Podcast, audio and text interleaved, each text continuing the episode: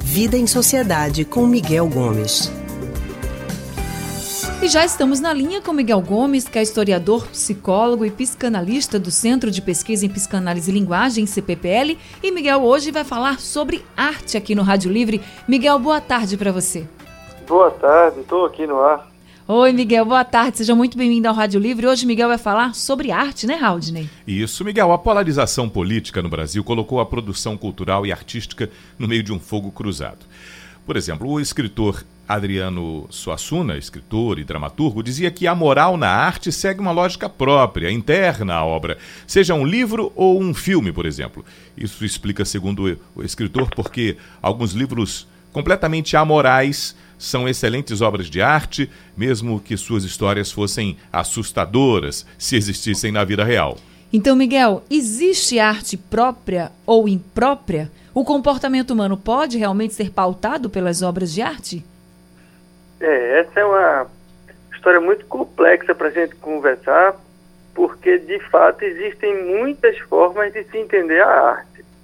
É, você pode pensar a arte como algo utilitário, como algo didático que vai ensinar alguém alguma coisa.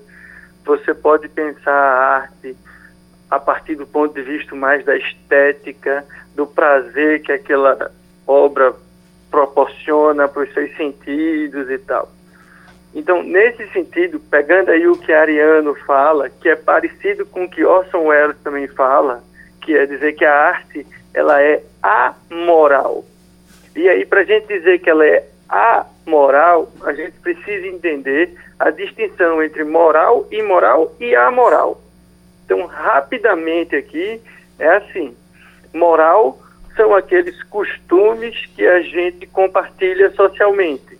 Toda sociedade tem a sua moral, as suas regras de conduta entre as pessoas, e isso constitui a moral daquele tempo, daquela sociedade. O imoral, né, com I, é o que é contrário a essa moral estabelecida. Então, se a gente tem uma moral estabelecida, quem é contrário a essa moral é o imoral. Né? Então, a gente pode imaginar que na nossa sociedade a gente defende a vida, a gente defende que matar alguém é errado. Então, a nossa moral protege a vida. Quem é imoral defende a morte. E o amoral, que é o que se refere aí à arte? É aquele tipo de moral que, na verdade, não tem moral. É a ausência de um senso moral. E aí, nesse sentido, muitos artistas defendem, sim, que a arte ela é amoral. Ela não pode estar vinculada a uma moral específica. Ela meio que transcende a moralidade. Ela não, não se compactua. Por isso que a gente pode ter algumas obras que, mesmo com um conteúdo que para nossa moralidade atual seja é, é, estranha, seja esquisita, ainda assim são obras de arte. Você pega, por exemplo, as obras do Marquês de Sade, se você pega alguns textos, embora haja discordância sobre isso, de Nelson Rodrigues, enfim, se você pega a literatura erótica, algumas pessoas podem achar que aquilo ali não está condizente com o que elas acreditam como moral mas nem por causa disso aquilo deixa de ser uma obra de arte. Por quê? Porque para muitos artistas a obra de arte transcende a moralidade vigente. Ela, nesse sentido, é amoral. E aí a gente não pode confundir com imoral.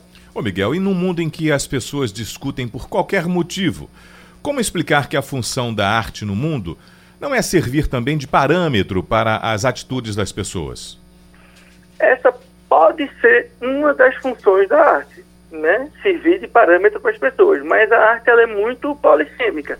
Ela possui vários sentidos, várias significações. E aí a gente não pode restringir para uma delas, mas a gente pode imaginar, por exemplo, que em algumas sociedades a arte tem um caráter muito educativo. Se você pensa aí no, no Renascimento e tal, onde a boa parte da população era iletrada, as obras de arte serviam para é, ensinar as pessoas trechos da Bíblia, trechos religiosos.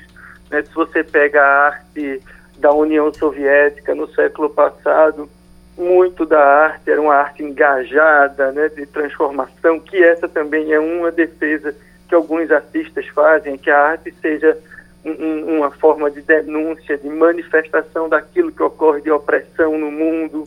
Enfim, a arte pode ter muitos sentidos, inclusive esse de pautar a vida. Agora veja, esse de pautar a vida é a gente se prender à arte num sentido muito restrito. Por quê? Porque prende, limita muito a arte aquilo que a gente vive. E eu entendo particularmente que a arte é justamente o lugar do sonho, o lugar daquilo que a gente não pode fazer, o lugar daquilo que é imaginável, é o lugar da gente dar as 20 mil léguas submarinas, a volta ao mundo em 80 dias, é o lugar onde a gente pode amar a mulher mais linda do mundo, porque a gente se identifica com os personagens dos livros e viaja naquela obra, naquilo que eles estão falando. A gente vive o que aqueles personagens vivem na fantasia, na obra de arte, na literatura, no cinema, na pintura, e não vive na realidade.